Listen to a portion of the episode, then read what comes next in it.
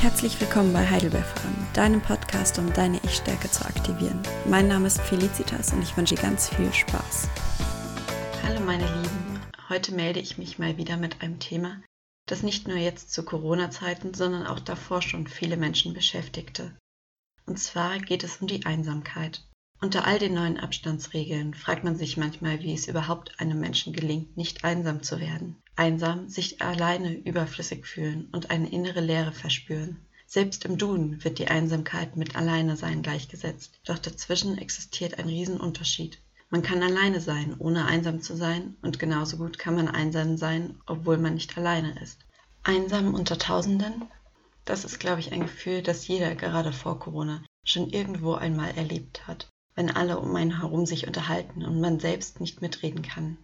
Auf einmal hat man das Gefühl, nicht mehr dazuzugehören. Andere fangen mitten in deinem Satz an zu reden oder deine Fragen und Aussagen bleiben ohne Reaktion. Gerade dann fragt man sich, bin ich schuld an meiner Einsamkeit?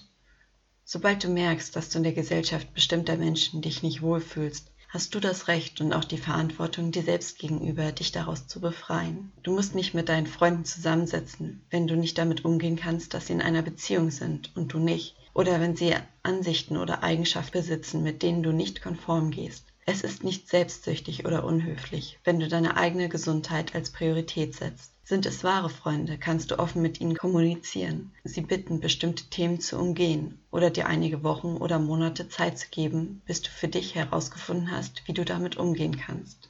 Kommst du super mit deinen Freunden oder deiner Familie klar, aber es ist einfach nicht genug Zeit und immer kommt etwas dazwischen? dann setzt euch einen wöchentlich festen Termin, der für euch beide passt und haltet euch auch wirklich daran, wie als wäre es der Termin zu eurer Führerscheinprüfung. Oft sitze ich da und fühle mich einsam, bis mir auffällt, dass ich mit meinen lieben Menschen, wie zum Beispiel meinem kleinen Bruder, schon wieder einen ganzen Monat nicht telefoniert habe. Ein kleiner Tipp hierzu, es ist wissenschaftlich bewiesen, dass wir Termine eher einhalten, wenn wir sie uns in unsere Kalender eintragen. Doch was tun, wenn ich gar keine Freunde habe?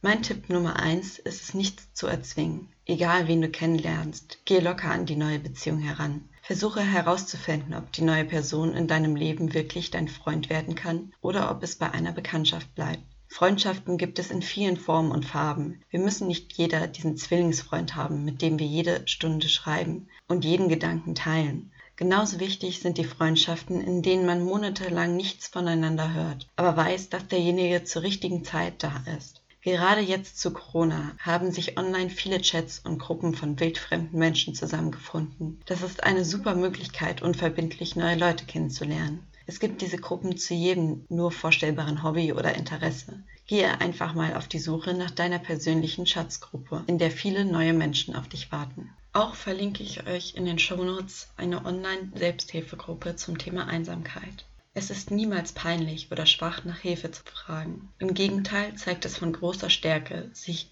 für sich selbst zu kämpfen. Ich bin keine Psychologin oder Ärztin und nur du selbst weißt, wie es dir geht. Also suche dir auf jeden Fall mehr Unterstützung, wenn du sie brauchst.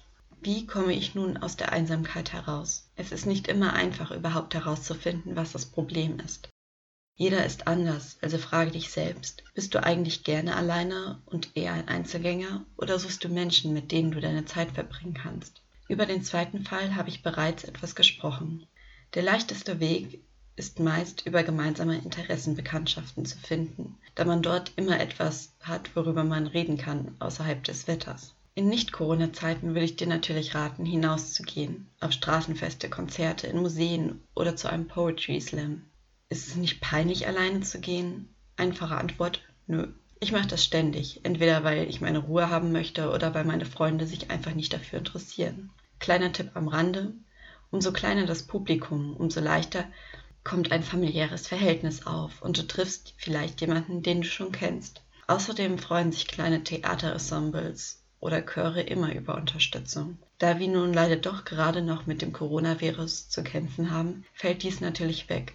Doch neben Gruppen und Chats gibt es auch viele tolle Ideen, die einen kommunalen Bezug haben. Schnapp dir doch einfach einmal eine Tageszeitung und stöbere hindurch. Viele Chöre, Buchclubs und sogar einige Tanzclubs haben sich mittlerweile viele alternative Möglichkeiten ausgedacht, um gemeinsam etwas Corona-konformes zu unternehmen. Bist du nun aber Typ 1, der Einzelgänger, ist die Sache etwas schwerer.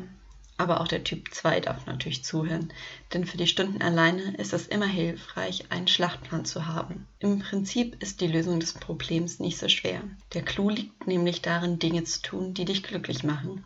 Aber wahrscheinlich denkst du dir nun, mach ich doch. Ich lese meine Lieblingsbücher, höre meine Musik und stricke weiter meine Winterschals. Tja, das mag stimmen, nur fehlt deinem Körper das Neue. Ja, ein paar Glückshormone werden dabei auch ausgeschüttet, sonst würdest du es ja nicht machen. Aber um den Kick zu bekommen, den es braucht, musst du etwas Neues ausprobieren.